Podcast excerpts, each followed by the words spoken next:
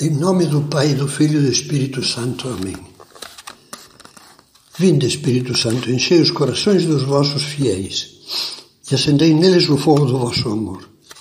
Enviai o vosso Espírito e tudo será criado, e renovareis a face da terra. Continuamos com a segunda meditação sobre esta cena tão bonita dos discípulos de Emaús. O Evangelho diz: enquanto conversavam e discutiam, o próprio Jesus aproximou-se e começou a caminhar com eles. Os seus olhos, porém, estavam como que vendados, incapazes de reconhecê-lo. Jesus caminha com eles e não o veem.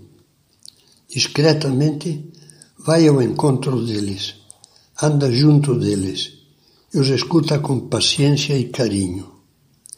Espera. Deixa-os falar, porque quer que tirem fora do coração tudo o que os oprime. Depois, vai colocar nos seus corações em trevas o sol nascente do alto.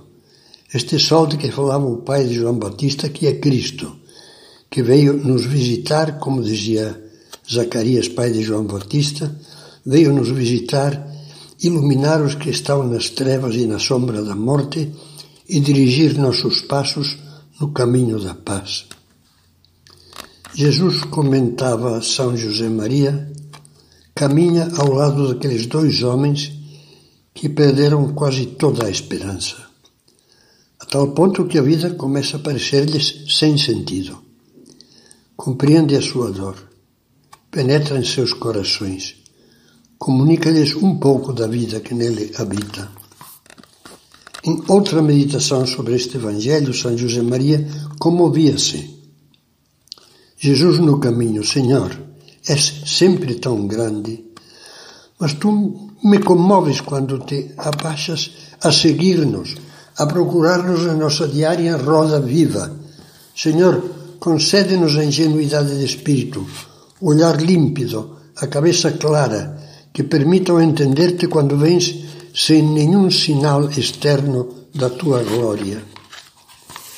Vamos agora refletir um pouco sobre nós e o caminho da nossa vida.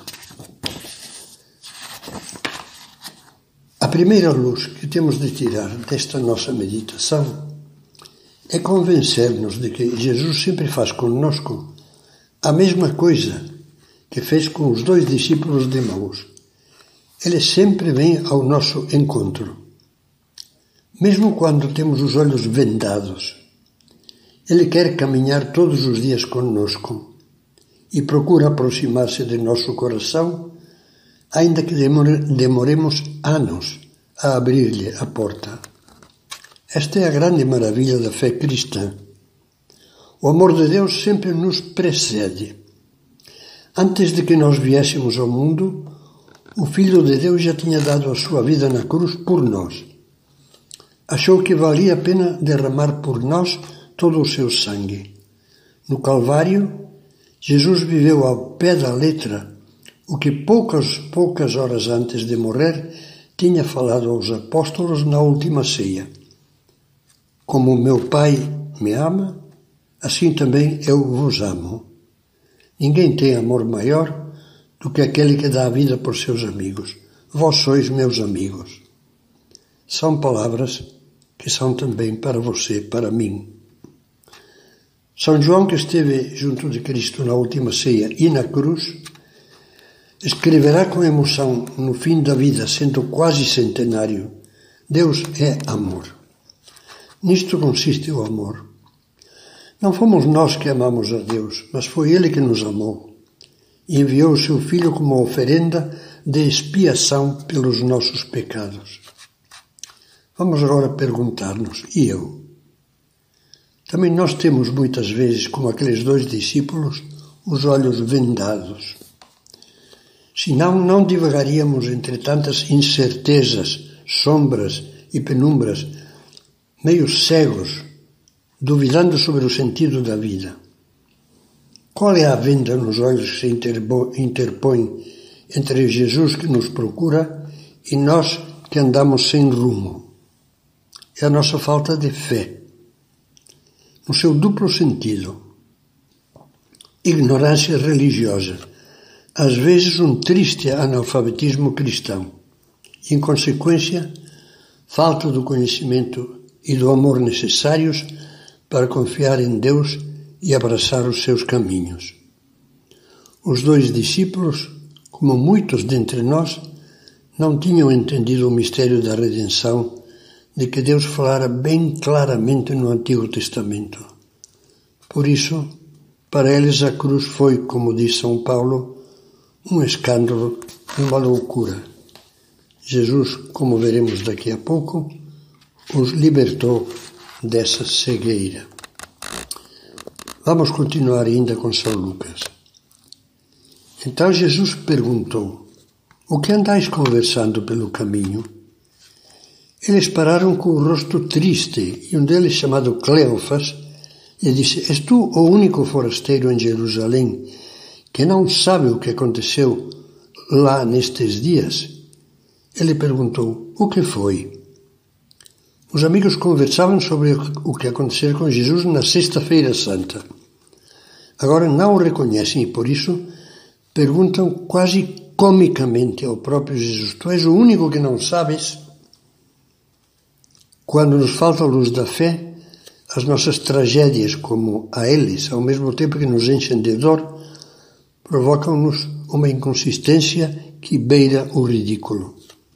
Só tu, o protagonista de tudo, não sabes o que aconteceu contigo? É o que eles dizem a Cristo. Jesus faz-se de ignorante e retruca: O que foi? Quase se adivinha o esboço de um sorriso de bom humor nesta pergunta de Jesus. Desse bom humor humano e divino que se capta em quase todas as cenas da ressurreição de Cristo. O que foi? Aí Cleófas rasga o verbo, como se diz, ou melhor, rasga o coração e deixa extravasar toda a sua amargura. E diz: O que foi? O que aconteceu com Jesus o Nazareno, que foi profeta poderoso em obras e palavras diante de Deus e de todo o povo. Os sumos sacerdotes e as nossas autoridades o entregaram para ser condenado à morte e o crucificaram. Nós esperávamos que fosse ele quem libertaria Israel. Mas com tudo isso, e com tudo isso, perdão, já faz três dias que estas coisas aconteceram. É verdade que algumas mulheres do nosso grupo nos assustaram. Elas foram de madrugada ao túmulo e não encontraram o corpo dele. Então voltaram dizendo que tinham visto anjos e que estes afirmaram que ele está vivo.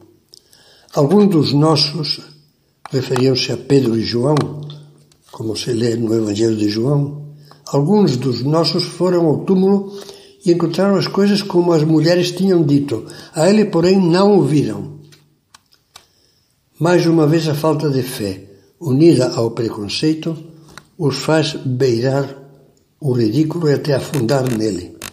Pois, na verdade, as santas mulheres, Maria Madalena, Joana, Maria Mãe de Tiago, Salomé, foram as primeiras que tiveram o privilégio de ver Jesus ressuscitado em pessoa e de lhe ouvir palavras de confiança e de carinho.